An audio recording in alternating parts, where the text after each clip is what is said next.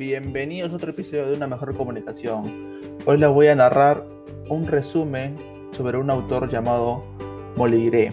Molière fue un importante dramaturgo francés nacido en París el 15 de enero de 1622 y falleció en la misma ciudad el 17 de febrero de 1673.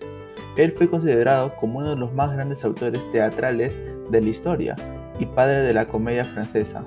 Su verdadero nombre fue Jean Baptiste Poquelin. Su relación con el teatro se inicia en 1643 cuando firma, junto a los Bejar, comediantes, el acta de la constitución del ilustre teatro, que pasaría a dirigirse muchos años más tarde, durante cinco años, Molière deja la capital francesa para ser actor, volviendo en 1650 a hacerse cargo de la compañía.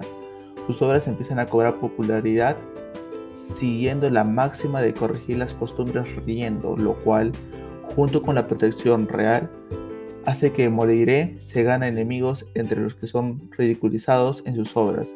En 1664 es nombrado responsable de las diversiones de la corte.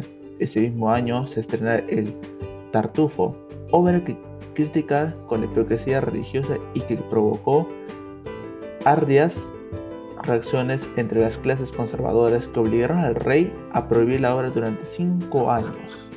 Con el apoyo real, sin embargo, la compañía pasa a ser compañía real.